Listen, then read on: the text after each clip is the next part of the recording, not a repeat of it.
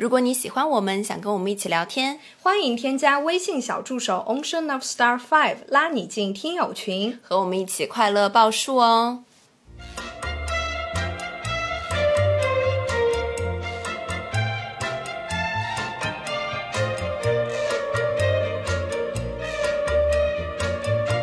听众朋友们，大家好，这里是张曼玉和高晶莹的播客栏目《土象电台》，试图传播两位都市肤浅女孩的心声。这档播客将是陪伴您洗碗、拖地、如厕、开车等地铁的绝佳听物。Hello，大家好，欢迎回来，欢迎来到土象电台。Why did you leave me? I'm still here wondering. Cause I am still in love with you. 哎呀，今天这个录制可真是隔了个十万八千里呀！没错，咱们就是现在享受着蓝天白云、椰林树影。但是呢，小高他却刚刚做完核酸，回到了炎热的家中。简单的去透露一下我的羡慕，然后我们马上进入今天的主题。Leaves of a clover made 今天的主题其实也是小高迫不及待的想要来，就是录制这么一期，不然我也不会在我度假的时候，对不对？就是突然 开始工作。但是呢，小高当小高跟我说了这个主题的时候，我觉得非常有意思，而且这个话题是非常高频的出现在我们的生活中的。那小高，你先来说说你想聊这个话题的起因吧。首先，我告诉大家，我们今天这个初定的这个标题叫做“就算我去扔个垃圾，也要带上我的手机”感叹号。那么关键词来了，就是带上我的手机嘛。哎，我想在这边浅浅的发起一个投票，就是说，如果有人跟我们一样，就是说，就算是出门倒个垃圾也要带上手机的话，请在评论区浅浅的扣一个一。扣一，满屏的一吧。对。brightly made me think. 我为什么想要录这个主题？为什么想要聊手机的这个话题？是因为我这段时间不是已经放暑假了嘛，然后我就在家里，而且我最近呢爱上了烘焙这件事情，爱上了烧菜这件事情，因此呢，我就会几乎每顿午饭就会给我妈做。那天呢，我就没有河马去买这个食材，我就跟我妈说：“哎呀，妈妈，你正好要去遛狗，你就去帮我买什么什么，买什么什么。”我就列了一个 list 给她，但是实际上就只有三样东西，you know。回来了以后呢，然后正好她是要我看一下她手机里的一个什么东西报给她，然后我就看了她的手机。报给她了她所需要的物品以后呢，我就很好奇嘛，我就在翻她的手机，正好在翻她手机的时候呢，她的姐妹群就突突突突突一直在发消息。那么我也是很不好意思、很好奇心的，我想没有什么，我就点开来看他们这群人一天到晚在聊什么。没想到在互相发裸照是吗？殊不知，我妈竟然在群里面就是大吐槽我说，就是我要给她做饭，还要差遣她给我买食材，然后她还要说，哦哎呦，就是我要的食材嘛，又要挑品牌，又要挑样子，这个菜不好嘛，我又要挑三拣四，在大吐槽我，你知道吗？在她的姐妹群里。但是你知道，我当时我就是每天还给你做饭，我还辛辛苦苦给你做饭，你还在背后吐槽我，我就一整个大生气。哎，你们两个好像那种结婚已经三四年的小夫妻，就是积怨已久，你知道吗？然后突然在对方的手机里发现其中一方还在就是对这个现状满腹牢骚，还在抱怨，然后另一方付出的那一方就会非常非常的生气。你说的没错，然后我当下我就跳起来了嘛，我就说妈妈，你为什么要在阿姨的群里面说我的不好？嗯哼，然后妈妈说啊，没有啊。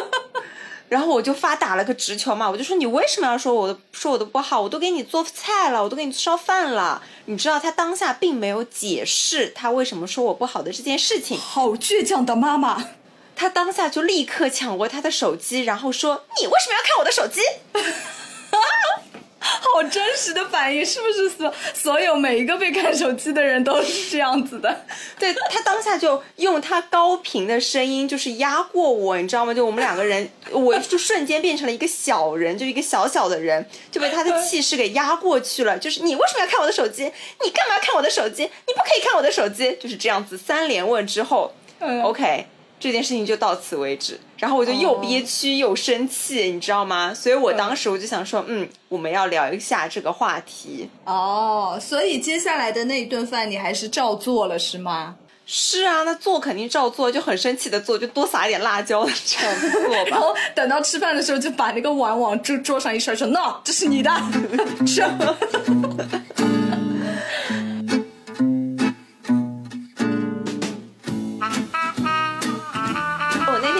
好看到一个 Know Yourself，就是它是一个公众号嘛，发了一篇文章，就是说你介意对象翻看手机吗？所以我就觉得，嗯，手机这个话题其实不仅仅存在于对象，还存在于朋友之间，存在于家人之间，存在于除了你自身以外的所有人之间。所以我觉得这个话题还是非常值得探讨的。OK，因为对于我们现代人来说，手机里几乎藏着大家百分之九十九的秘密。因为为什么是百分之九十九？就是说，如果你跟曼玉一样喜欢写日记的话，那么你的日记里也还藏着那剩下的百分之一。还记得我们死亡的那一期吗？我在死之前一定要把手机紧握在手里，然后并烧毁我的日记。所以说呢，无论是手机啊，还是日记啊这种东西，对于我们来说，似乎慢慢就变成了说你自身、你这个个体与周遭的一切，你周遭的一切，不管是亲密关系还是你的任何人来说的社交距离，对不对？是的，是的，是的。OK 那么我们就从亲密关系来说，就是刚刚我们提到的，首先你介意对象翻看手机吗？那么也就是说，它引出的一个话题是你爱一个人就一定要百分之百的坦诚吗？哎，这个问题说的非常好，我们先来一步一步的说，好不好？首先第一个问题就是说，你介意对象翻看手机吗？我们来回答一下吧。我是介意的，小高你呢我是介意的。OK，在这一点上我们达成了共识。那么。其次，其次，第二个问题啊，这个一一个这这第一个和第二个问题之间有一定的逻辑，但是不是完全的因果关系。那么第二个问题就是说，爱一个人一定要百分之百坦诚吗？小高？不要，其实我跟你的答案是一样的，就是对于我们来说，而且我觉得是几乎对于应该是所有人来说吧，就是说。嗯，我们多多少少还是会保留一些秘密在自己的心底的，而且我觉得，其实啊，我就先表个态好吗？我觉得这是非常健康的关系，这是一种非常呃怎么说呢，健康的秘密吧，可以这样说吗？因为之前我记得又提到荞麦了，我们其 我们这个节目荞麦的渗透率有点太高了，就 是之前荞麦的一个投稿里有说过，说比如说在亲密关系里面，你曾经一度非常爱对方，然后就把自己所有的啊、不管不管是身世啊还是什么啊这种是这种秘密全部告诉了对方，结果当你以为你们两个人要长长长久久的走下去，就这样非常全盘托出信赖对方的时候，哎，你们俩分手了，并且在这个分手的过程中，对方就拿曾经你在深爱他、深信他的时候告诉他的秘密，反过来作为攻击你。你懂吗？就是说，你告诉他，你因为爱和信任告诉对方的秘密，在你们分开的时候，反而成为了他来攻击你的点。这是非常可怕，并且我觉得是蛮可悲的一件事情。但我觉得怎么说呢？可能这就是人性吧。所以说，我觉得在。呃，回到我们这个问题，就是说，爱一个人一定要百分之百坦诚吗？我们俩的答案都是否定，对不对？那其实我觉得这个坦诚是需要非常非常大的勇气的，并且我觉得，呃，适当的保留其实就是在保护自己。是的，呃，我想说的是，手机对于我们现代人来说，基本上是不离身的嘛。就除了我们的日常工作使用以外，其实也是我们的日记本。手机有很多 app，有我们藏了很多自己的秘密啊，很多藏藏了自己的隐私吧？好吧，我就说是隐私。那比如说现在我们在两性关系中，比如说我们互相承诺了不看对方的手机，去尊重互相的隐私。但是如果哪一天这个边界稍微模糊了一点，如果说我要给给你看了。又我就会觉得说好像有一点被侵犯到这个隐私了，但是如果我不给你看了，你又会觉得我不够坦诚，所以我就觉得其实这件事情还是蛮难的。确实是很难的，而且其实是呃跟每一段关系都相关的，就是每一个人他们的这个界限都不一样。而且你刚才提到的这个看手机哦，在我看来，看手机不仅是指我把手机给对方说，那你翻吧，你就翻我的聊天记录或者怎么样。看手机，它就是一个看，你知道吗？因为我非常讨厌，比如说我在翻自己的照片，或者说我在翻聊天记录的时候，旁边人就是微微侧过身来，你知道吗？侧目他看我的这个翻手机的过程，这也是我不能接受的。所以说，就是我觉得防窥模式大家都必备，反正是对我们这类人来说一定要必备的一个东西。对，而且还有一种就是，当你把一个照片，就是你给给别人看你这个照片的。时候，然后我就很害怕他左滑右滑，就滑到我其他的东西，你知道吗？我就很紧张。没错，你说的太对了。哎，你还记不记得之前我们在什么界限感的那一期的时候就聊过？就是说我当我把手机给别人看照片的时候，对方甚至都不能把手给我接过来，啊，他就是看一下就可以了。他唯一能做的动作就是放大，你知道吗？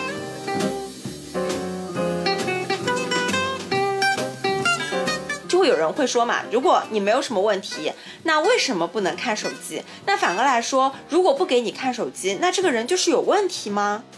嗯。这是一个非常值得讨论的问题，但我觉得是这样的，就是说我可以分享一个我的小故事给大家。在我曾经的一段关系中，那对方是非常就是渴望跟我这种零距离，就是百分之百坦诚的，你知道吗？然后他在提出了几次说要看手机，当然他就是说我看你，然后你也可以看我，就是双方是平等的，都可以互相看对方。他就是给我放出了一个诱饵，你知道吗？就是我觉得咱们就是普通人来说的话，应该都是想看对。方，方但是不想被对方看吧？但是我就在经过了他几次的这种呃讨论之后，我就同意了。然后我们就第一次就是给对方看了这个手机，他就开始翻我的聊天记录。这个聊天记录就涉及到一个问题，就是说，因因为那一天他在翻我翻看我手机的时候，就是我们相约到了一个地方。那相约到这个地方之前，我们是经过了一番呃，倒不能说是吵架吧，可能就是一些。小激烈的小争论，为什么呢？就是因为他想让我先去他那边去接他，然后再一起去我们想去的这个地方。但是我就觉得这有一点烦，因为我就是一个效率至上的人，你知道吗？我就是有的时候很不能理解这种亲密关系里的这种啊，你先来陪我，然后我再来陪你，然后我们俩一起再去什么地方，你懂我吗？高老师，他当时提出这个要求的时候，我就会觉得有一点烦嘛。然后，但是最后就是也是同意了。那我转过。头就把这件事情去跟我的姐妹吐槽，那好死不死，就在她在翻看我手机的时候，就完完整整的看到了我这段吐槽的记录，which is 就是你在今天节目开头里提到的那样的场景。你知道吗？但是你在你在质问你妈的时候，她可以说：“哎，你为什么要看我的手机？”但是呢，你想想，我这个我这个场景是发生在我们双方都彼此同意可以看，结果就看到了这段，然后他就说：“好啊，原来你怎么怎么怎么样。”然后我就真的是。百口莫辩，因为我确实，我当时就是不是不是很想去陪他，但是你知道吗？就是在亲密关系里面，你就不可能是永远都是百分之一百的那么想要去付出，那么想要去用力的爱对方，就是在那种小偷懒，然后小小的那种怎么说呢？就是休息的片刻，哎。就因为看手机被对方抓住了，所以这是我非常反感的一点。这也是为什么我想说，就是有的时候你会说啊，你不是没什么吗？那没什么，为什么不给我看呀？但是我就会觉得说，应该来说是没什么。但是你你你就是人是有一个想象力在的，你知道吗？人还是有一个侦查力在的。就是就算是没什么，你看到了一些蛛丝马迹之后，你也会开始联想，然后就会就会开始往那个不好的方向去想。想，然后咱们的这个吸引力法则就会把你们的关系引向一个非常不好的方向。这是我经历了这些事情之后的得出的一个结论。嗯，哎，虽然我也有类似的事情，但是先不谈我的。但是我想问一下你，你们为什么会相约，就是两个人交换看手机啊？我也不知道，就是 这件事情 让人太傻逼了吧？就是因为，因为我，因为他其实是他想看我的，但是我就很不甘心嘛。我想说，凭什么你看我的，我不看你的？那我如果有这种公平的机会，那我一定要把握住。虽然我也不是很想看，但是你就说一个陌生的手机放在你面前，你就看不看吧？我就问你，那你多多少少还是有点想看，对不对？所以就变成了一个非常公平的互看手机，你知道吧？就是一步一步，就是变态的发展到了现在。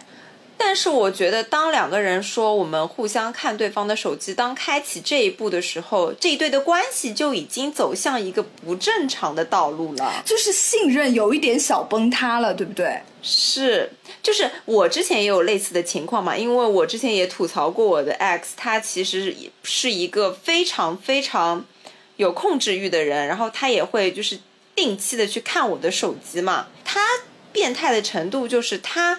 不看什么你跟异性的聊天，他会看，他会打开你姐妹的群聊，然后在你姐妹群聊的聊天记录里搜索她的名字，他就是要看，他就是要看你在你姐妹的群聊里面说了他多少的坏话。好吓人啊！他是一个人人人类学大师哎，对，这真的很可怕。但你你知道，就是就在这样子的情况下，在这样子高危的情况。会让人越来越压抑，然后让人越来越紧张，越来越审视自己。说姐妹的群聊应该是一个避风港，应该是一个你的树洞，是你吐所有苦水的地方。当有了这样子的一个定期检查以后，那首先我们自己会做的事情就是先反侦查，就是在跟姐妹开始提前清理，对不对？对，就是在跟姐妹讲完以后，就要迅速的去删除记录。那其实，在这一步的时候，就已经变得不正常了。就是明明是你自己的手机，你凭什么要对它，就是好像一个那种以前的间谍一样，就看完一个信要赶紧烧掉那种感觉？凭什么呀？对，就会有一种猫捉老鼠那种被限制的压抑感，就会变成了一种压力。而我那种想要。吐苦水，然后想要自己有一种歇脚的地方的这种感觉，也就都没有了，就没有一点点的私人空间了。没错，健康的一段关系是应该双方都有一定的弹性的，都有一些呃非常小的一些健康的、适量的、定期的一些放松的时刻，你要允许。对方在你听不到的地方吐槽你，对不对？而且是，而且我就是越来越觉得说啊，其实两个人越放松，就是你给对方越多的信任。当当然，这我觉得这应该是一个普世的道理吧。你们俩的关系也就越健康，就会更加的有弹性，就像一个橡皮筋一样。所以，其实我之前也有看到一句话，就是说，没有一个女生能笑着走出一个男人的。手机，我觉得这个是有道理的，真的，就是你只要当你有了那个想要看手机的这个想法的时候，你肯定是想要找到一些什么，你肯定是想说，哼，我今天倒要看看他的手机里面有什么。当你抱着这样子的一个想法去找的时候，你找到了，那你就很难受；那你没有找到。那你还会想，是不是我今天找的地方不够多？哎，就会说有这种说到这个。说到这个，我是一个翻看手机的，就是新手，一个小白。就是如果我拿到一个陌生的手机的话，我第一个会打开他的照片，然后我会大概会翻看他的微信。但是随着我的一些社会学知识的增加，我现在也知道了，你可以去翻看一些什么饿了么的那个点餐记录，然后还有什么滴滴打车的记录。再接下去我就不太知道了。你有听说过那种很很很离奇的那种翻手机然后发现对方出轨的故事吗？呃，我没有出轨，但是我知道，就是他会看，一个是就像我刚刚说的，就是看姐妹群聊的名字嘛，还有就是看那个支付宝，但我我具体也不太知道说支付宝看什么，然后看什么淘宝是吧？淘宝收件地址。哦，对对对对对，哎，你知道，你这个倒让我想起来以前的一个故事了，就是我有一个朋友，她不是那个呃看了男朋友的手机嘛，然后她别的查了一圈下来，什么都没发现，直到她打开了网易云。然后发现他的关注多了一个人，他再点进去那个人，就发现他听的歌，那个人喜欢听的歌就是她男朋友最近常听的那首歌，然后她就断定她男朋友出轨了，所以最后是真的出轨了吗？所以最后是真的，不得不佩服，不得不佩服他的这个第六感。我太可怕了，太可怕了，真的是太可怕了。所以说，我觉得翻手机就像是打开了潘多拉的魔盒，一旦打开就再也回不去了。就是你们之间的信任一旦出现裂痕，就只会越来越大。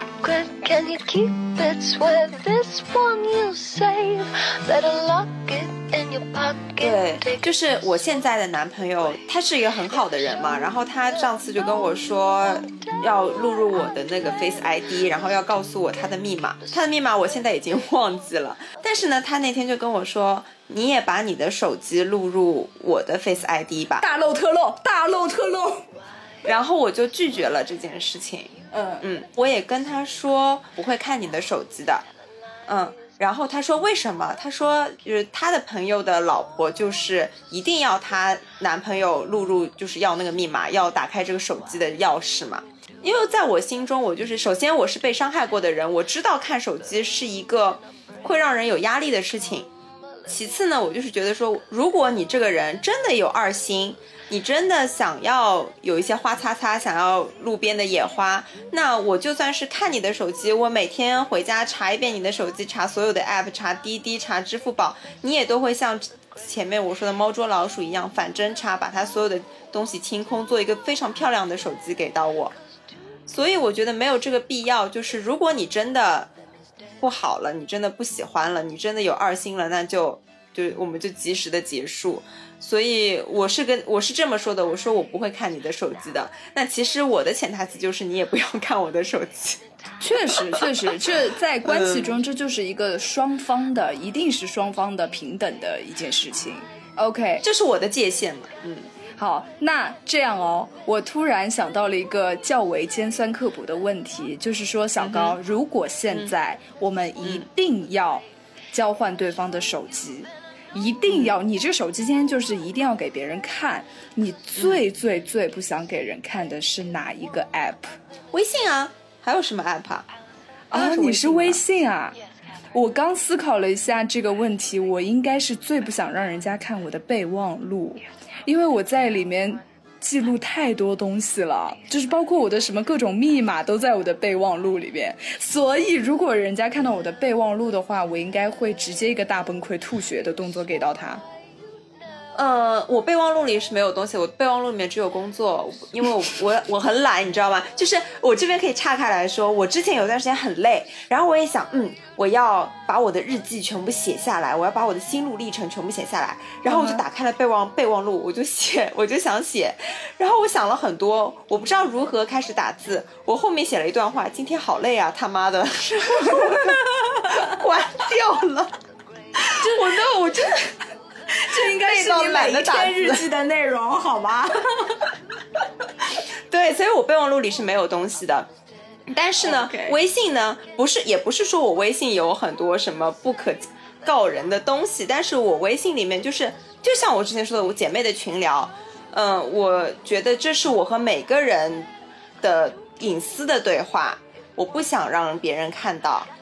对，没错，而且啊，我我真的就是在这边真心的发问，我想说，哪一个女生会不在姐妹群聊里面吐槽男人啊？有，但凡世界上有这样一个女生的存在，在评论区给我扣二，我然后把你的微信留下。而且你看我们那个群里，就是咱们女生，就是从谈恋爱、从暧昧的时候，就会开始把这一步步的动向都发在各种群，包括我们的听友群，然后还要请求大家支招，然后对方这个男生可能不知道，当他还没有跟这个女生正式确立关系之前，他们的关系已经暴露在光天化日之下，已经有几百个人阅读过了。关键是还有一个很很有意思的就是。他这个人是没有不配有姓名的。比如说，你们第一顿饭吃的是火锅，他的名字就叫火锅男。对，没错。哎，真的不知道为什么，就是永远都不会说出对方的姓名，就是各种代号。就比如说 那个最简单的就是年龄，就比如说老一点的可能叫哥或者叔、大叔，然后年轻的就叫弟弟，然后。如果是还有一些具体的话，就是各种什么火锅男啊，然后什么以这种什么昆虫啊，各种什么为代号啊，对对对对对，哎，你刚刚说到年龄嘛，我刚刚想我还想到，如果说有具体的年份，比如说他是呃九零的或者是九二的，我们就说那个九二男，那个九零的，对不对？就是用这个作为一个代号。对，没错。那我我想，当当这个男人看到了这个代号的时候，他一定会不爽啊，他一定会想，我为什么不配拥有姓名啊？对啊、但是我在这边就是要跟男性朋友们说一下，不好意思，你在我们的姐妹群里真的是没有姓名，只有代号，因为咱们本来就是一个地下特工的概念。OK，我们每次 我每次看完这个信都要把它烧掉的一个动作。是是，其实我们想到这个主题的时候呢，也做了一个小小的投稿，我觉得还挺有意思的。我先读一个这个小刘同学说的，小刘同学他说的是大学时候的男朋友，我在他手机里发现了他在跟他朋友们群里发消息说，觉得我脾气不好，想跟我分手，找前女友复合。但是又觉得他自己说会显得很渣，让他的朋友们想想办法，怎么让我提出来分手。结果当然是被我看到了。然后呢，我提分手，他又不愿意，不停的道歉，哭着把微信里所有的女生都删了。当然，最后还是分手了。但是他这样不是有那个大病吗？男人心，海底针。哎呀，就是这样子啊！你说说看看，这个手机干什么？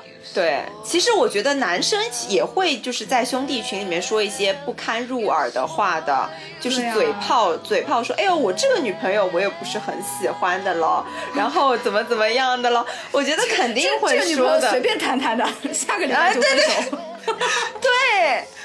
我觉得是肯定会有的。他当时肯定也没有想下定决心，但是当你捉到了这个蛛丝马迹以后，你们的亲密关系就肯定会有裂痕。嗯，没错。哎呀，不过小刘的这个故事，我觉得就是既然都发现这样了，那就分开就分开吧，也没有什么好留恋的了，对吧？当初是你要分开，分开就分开。对。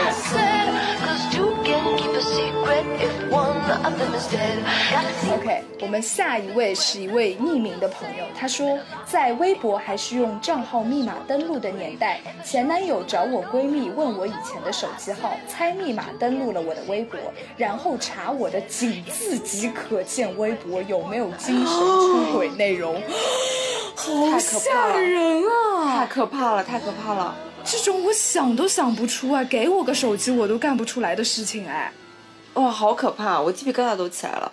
就当你想要去查手机的这一刻起，你们的关系就已经走向了一条不好的道路。嗯，确实。哎，你有没有就是想要在对方没有告诉你密码的情况下来猜中了对方的密码？没有哎，其实我现在的状态就是，你的手机就是你的保险箱，就是我是不会去碰的。OK，nice、我看到它在我眼里就是一个警报器，you know，我就是不太会看，而且我在你眼里是个炸弹，你看一眼它会爆炸，你连看都不要看。比如说在那个开车的时候，我要帮他那个弄导航嘛，然后我还会去问说我可以打开吗？他说可以，然后我也是打开，而且我就很害怕，你知道吗？我在开他的手机的时候，我就是迅速的找到那个百度地图，我都很害怕，我会点到其他的 app，会看到他一些他自己的东西。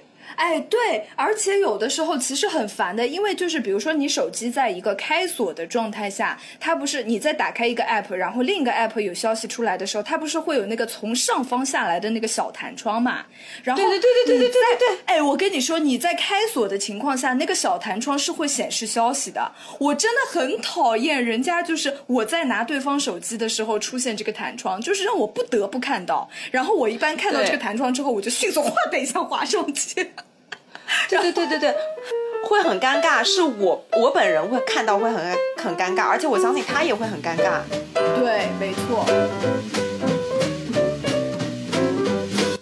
那其实我们前半段讲了这么多啊、看手机不好啊，然后为什么要看手机啊，和你介意对方翻看手机啊这些，那其实我们在说的都是一两者的关系嘛。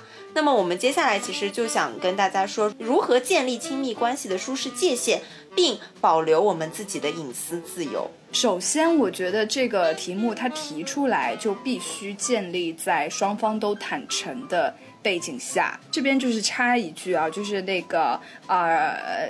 叫叫什么？彼得森教授的那个人生十二法则啊、之前听 Steve 的节目，他推荐的那个人生十二法则，最近就是第二部又上了嘛，又出版。看到他法则几、法则九还是法则十，就是讲婚姻的那一章节的时候，因为他专门给了一整个章节来讲婚姻这个问题，后他就讲说。一切的一切都必须要建立在坦诚的基础上，这一点就是我现在越来越觉得这一点，他说起来很简单，但其实做起来是非常非常难的，因为。这个坦诚不仅是说你要对你呃你在亲密关系中的对方坦诚，还有最重要的是你要对自己坦诚，就是你要保证你说出来的话是你自己真的这么想的，是你的本我这么想，而不是你以为的自己是这么想，也不是说你在哪里嗯哪个小视频里看到的啊、那个什么什么哪个学家告诉你要这么想，而是你真的真的自己要这么想。所以有的时候，其实我觉得大家可能会在亲密关系里面会有一点困惑，说就是怎么这个关系它就是怎么样都处理不好。我觉得有没有一种可能是，就是问题是出现在我们自己这里？有的时候可能你对自己的认知出现了一些偏差，才导致说你无论跟对方怎么样的沟通，都会都会有障碍。所以我觉得在，啊任何关系中，当我们想要跟对方去建立更深层的关系之前，我们都应该先理清自己的内心。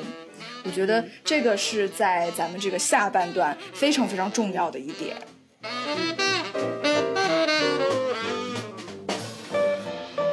好，那么我来讲一讲，就是如何建立这个亲密关系的舒适界限吧。OK，就是首先，我们就从手机的这个事情来讲。那如果说你真的是你的认为点，我觉得手机这个事情是我们两个人就不要去互相看。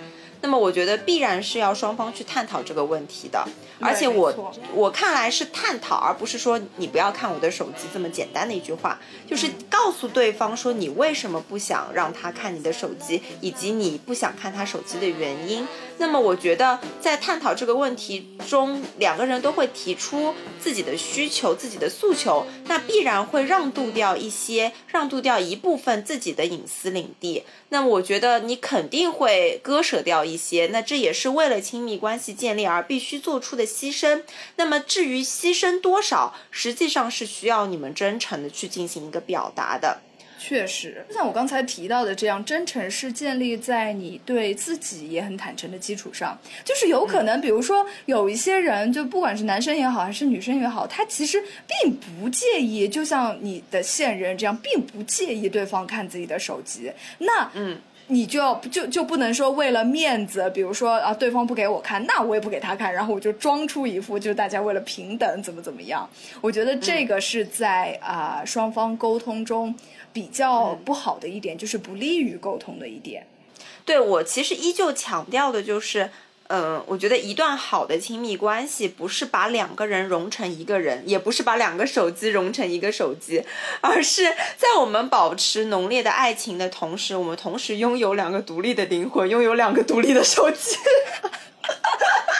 懂了懂了，高老师，你在这期节目 已经说了太多次了，不会有人再看你的手机了，好吗？然后我给大家举一个就是比较通俗易懂的例子吧。这个例子也是发生在我们朋友当中。在上海疫情的过程中呢，我们一对情侣，一个朋友呢，他是早早的就离开了上海，就我们当时其实就是有四个字叫做逃离上海嘛。对那他呢，因为他的工作需求，工作也工作也比较特殊，是可以离开上海并继续工作的。所以他就离开了上海。当然，他的另外一半呢依旧在上海。那么在这样子的一个情况下，势必就会有一些情绪在。他比较自由，两个人是有差异化的。然后另外呢，他在后期呢，在其他地方也是有一些小旅游的动作。比如说没有出来的那个人，他就会心里就多少有点不是滋味，对他，心里就会多少有点不是滋味儿。呃加个儿化音是吗？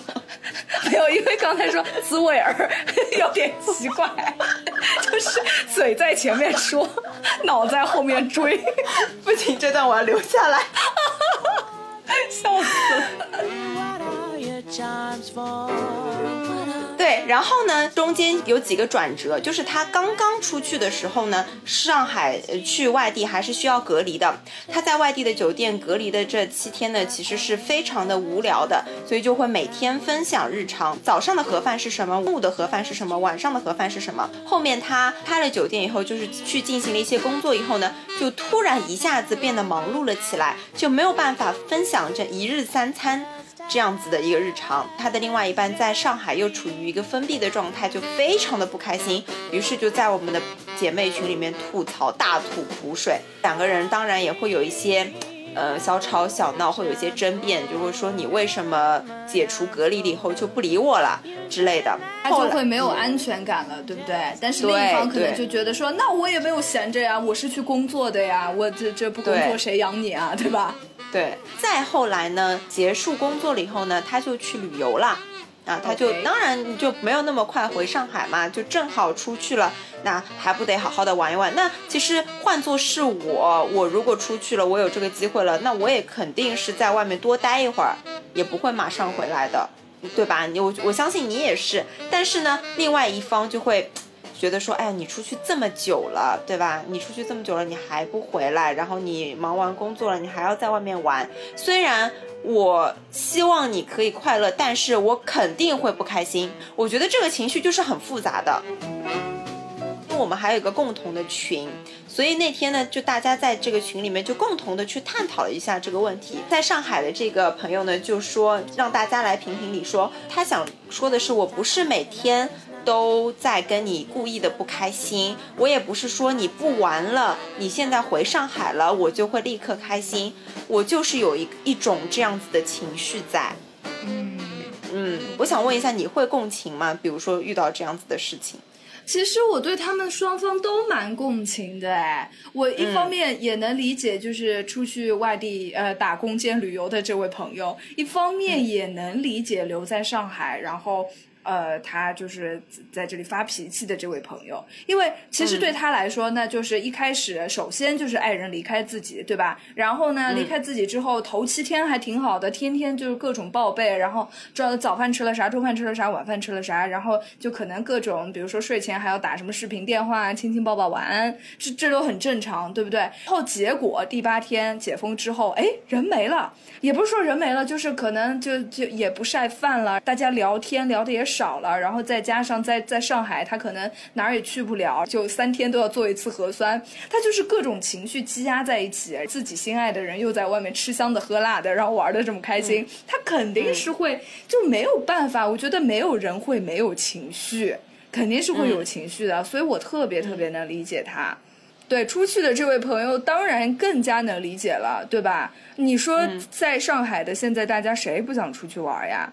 就大家我们现在已经做核酸做到人都麻了，好不容易出去，那还不得多玩两天再回来吗？啊，况且他还是因为是工作的原因离开上海对的。我觉得这是一个很难的命题。当亲密关系遇到这样子的状况的时候，那你觉得什么样子的处理方式是最为妥当的呢？我觉得啊，就是对于现在当下的这个上海以及他们的关系来说，最为妥当的关系就是在上海的这位朋友，等到在外地的这位朋友他的工作结束之后，一起飞到他在外地的地方，两个人开开心心的来一场旅游。因为前面也提到了，说之后他他去那个地方就不需要隔离了嘛，对不对？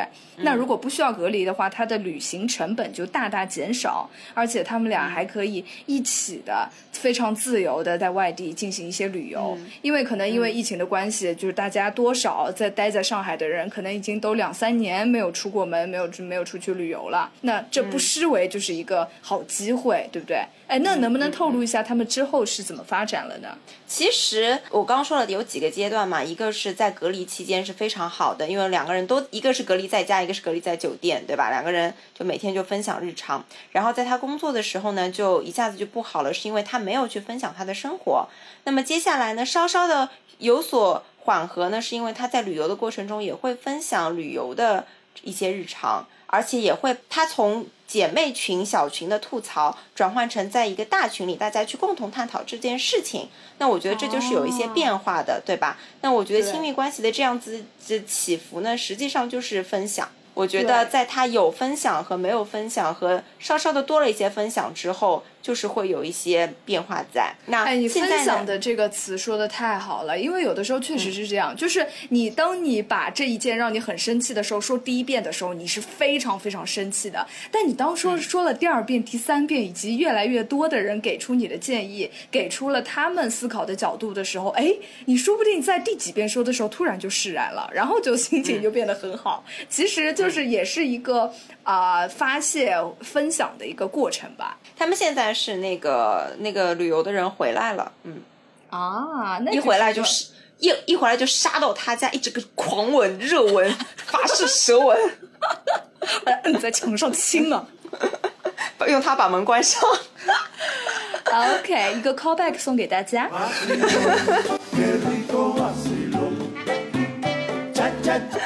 好，那我觉得接下来呢，有一个听友的故事，我觉得他这个故事非常非常适合这个良好的亲密关系。曼玉来跟大家读一下吧，嗯。好的，这位听友有一个非常美丽的名字，叫做天空。他说，和先生在一起十二年，算是一起成长的类型，彼此熟悉且信任，什么都可以聊。他是我最好的朋友，因为他神经大条，经常忘记母亲节、父亲节这种日子。我偶尔会拿起他的手机，编不一样的文案，按时替他发送祝福。他不是太会外露表达感情的人，我总担心他会不会因为与我结婚的缘故，陪伴我的时间变多，与爸妈的情感交流变少，所以偶尔我会假装他给他妈妈发微信。分享我们炒的菜，分享我们溜的公园，分享我们的工作成绩。我平时打字喜欢用空格作为分隔，而他喜欢用逗号，所以我换成逗号来佯装他。他妈妈似乎到现在都没有发现。每次我来这一套，他总是笑着说：“哟喂，又在跟我妈聊呢。”我们都是边界感很重的人，但是在爱里有时也会模糊。所有的定义都由相爱的人制定。我知道，如果世界上只有一个能精准击穿我的人，只能是这个人。但这个人永远舍不得，这就是我的手机故事吧。哦，给我配上一段顶级浪漫的音乐好吗？真的是很好的亲密关系啊。我觉得他给我们这就是下半段的这一段一个完美的结尾，也给了我们一个完美的答案。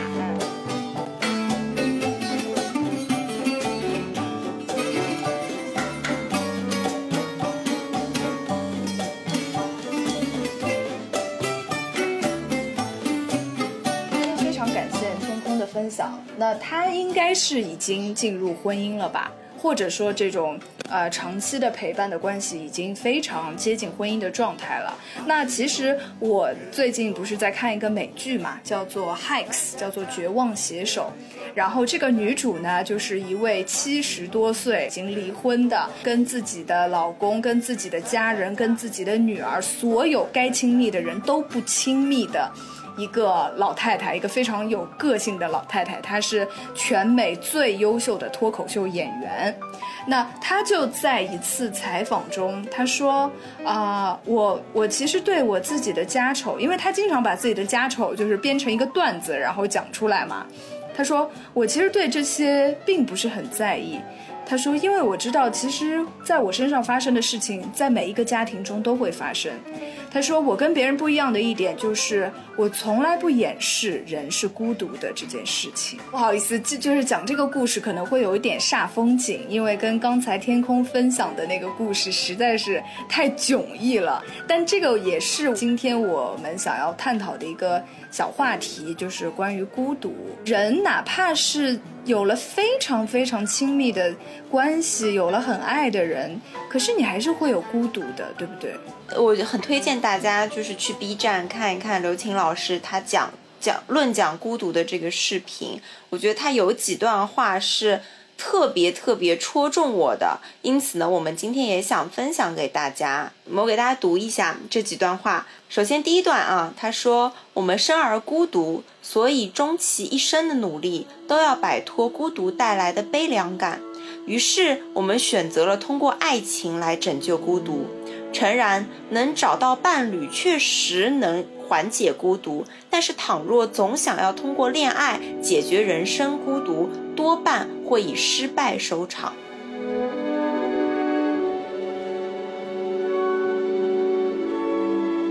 因为我是觉得说，为什么这个话题可以放在今天来讲？因为我觉得查手机的这件事情，在亲密关系之中，就是我害怕他会离开，或者说，嗯，我对于这段关系抱有着一个什么样子的想法，才会去看手机。所以我觉得它跟孤独感是有一个桥梁在的。嗯，确实，因为害怕孤独，所以要尽力的去抓紧在这段关系里面不放手，反而可能会更加孤独。哇，简直就是是一个接近哲学的命题。是，好，然后继续我跟大家分享第二段话，你的坦诚会激发对方的坦诚，当然可能会造成不愉快的结局，但是没有这样的冒险，你也不可能赢得丰厚的友情和亲密关系。那我觉得这一段话其实就是我们呃前面讲的那个部分，如何去呃如何去建立一个好的亲密关系的舒适界限，就是一个坦诚，对。所以其实啊、一切的关系的源头，它的基底都是坦诚，无论是对自己还是对别人。是，嗯哼，所以看手机，它只是我们今天的一个啊、切入口，对吧？无论是看不看手机，深究到底都是你在这段关系里面能不能做到足够的坦诚。无论是你对自己啊、自私的坦诚，或者是你对自己的这种啊、想要有安呃想要有空间感的坦诚。反正今天聊完了之后，我有一种豁然开朗的感觉。嗯，可能我们聊的在某些人的听完，还是就兜兜转转，我们其实又是围绕着一个坦诚一个很简单的词去聊。当然，我们可能没有办法那么深入，但我想，如果大家听到会对你们有一些启发的话，也欢迎大家在评论区留下你自己的想法，或者说你也可以跟我们分享一些查手机或者关于手机一些比较有意思的事情。呃，我们也可以在评论区一起讨论。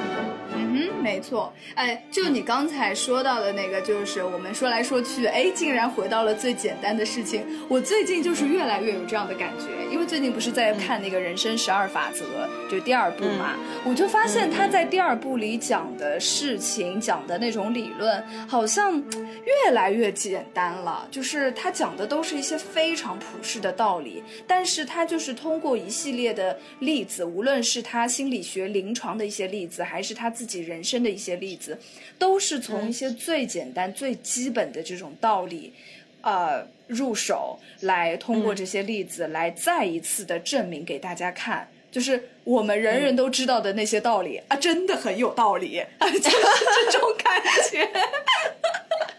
所以好好的。就就是一个浅浅的废话送给大家。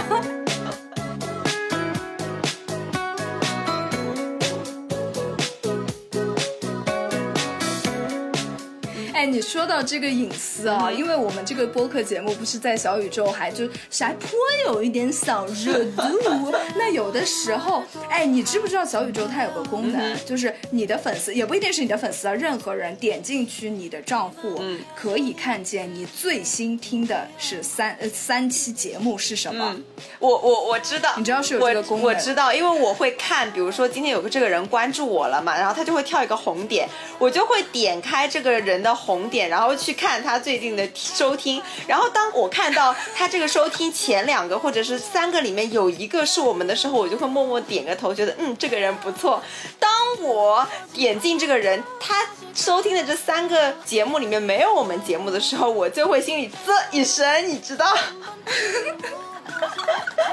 哎，就是连我们的节目都不听，还来关注我，关注我干什么啊？